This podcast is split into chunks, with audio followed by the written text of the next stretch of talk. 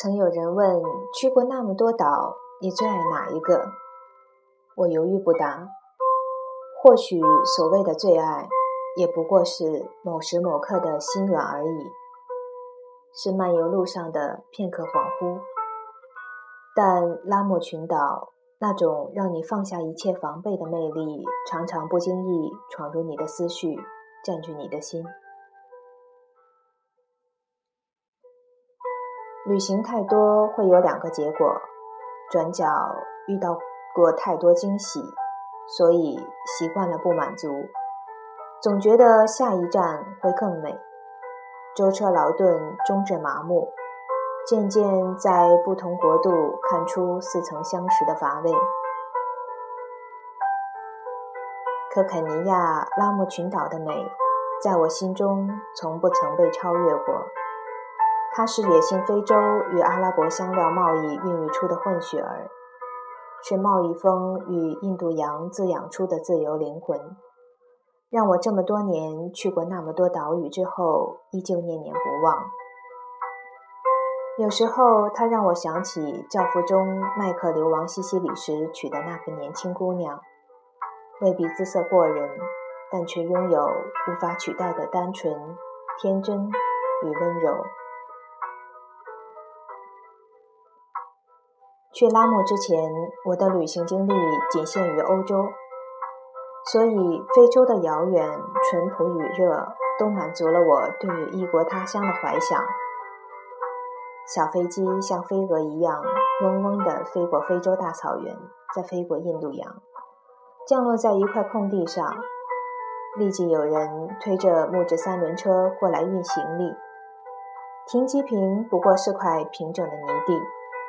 猫咪们负责驱散闯进来散步的鸟。拉木的阳光是有重量的，它像新鲜蜂蜜一样粘稠。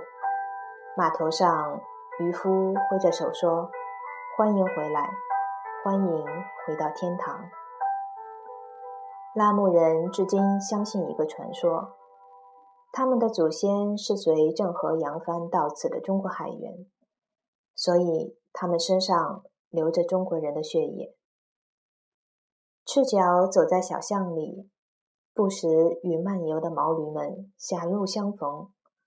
如此闲适，我有些怀疑自己前世是个拉磨人，如今终于回家。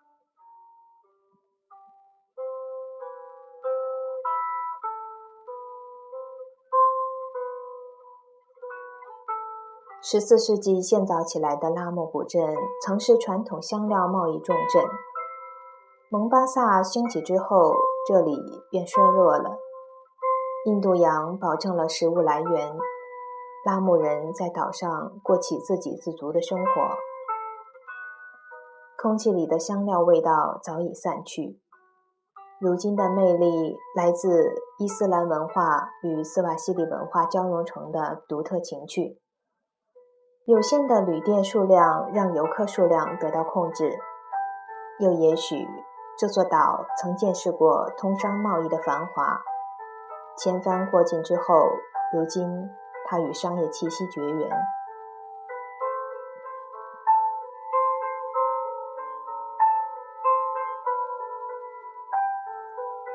下榻的 Shila House 是幢白色的石头建筑。让我想起爱琴海边的小镇，它与邻近的几家小型精品酒店一起，属于摩纳哥公主卡罗琳。每间别墅都有私人庭院与露台，还有穿白衣的管家负责准备三餐。我要做的不过是躺在露台的吊床内喝饮料、读小说、看风景，或者让管家去镇上帮我找艘三桅帆船出海。尽管温度很高，但岛上没有空调，唯一的电器是天花板上的风扇。拉莫人为每只杯子制造木盖，为牛奶罐编织串珠罩网，但他们对电视、电话之类文明产物知之甚少，也并无多大兴趣。酒吧的显眼位置贴着告示，请勿在此使用手机。到后来，我才慢慢领悟，这安静是怎样的一种奢侈。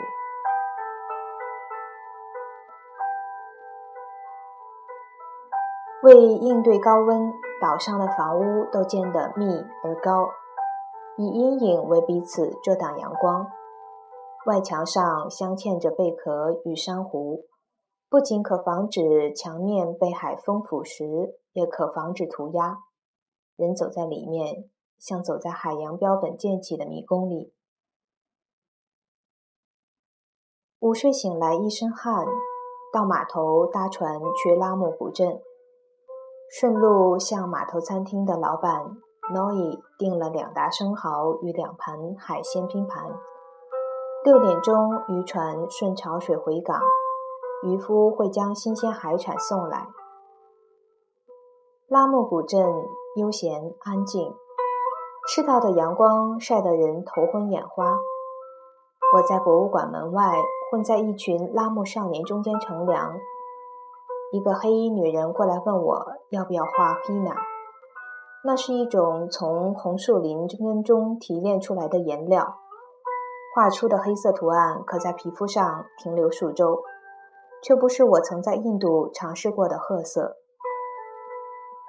我给了他几百肯先令，他将颜料调开，开始画一串蜿蜒的花朵，一边画一边哼着一首歌词模糊的歌谣。画完时，出海的三桅帆船到了，白色风帆被风撑得鼓鼓的，四周只有水与风的声音。我把手臂晒在海风里，享受着人生中难得的静谧。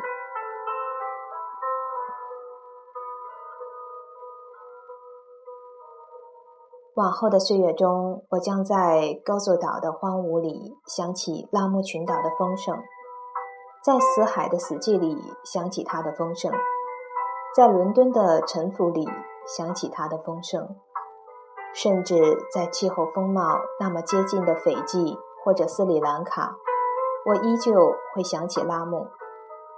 那是非洲的另一种面貌，被印度洋暖流孵化出的温暖厚实的美，千万年时光都无法摧毁的。生机盎然。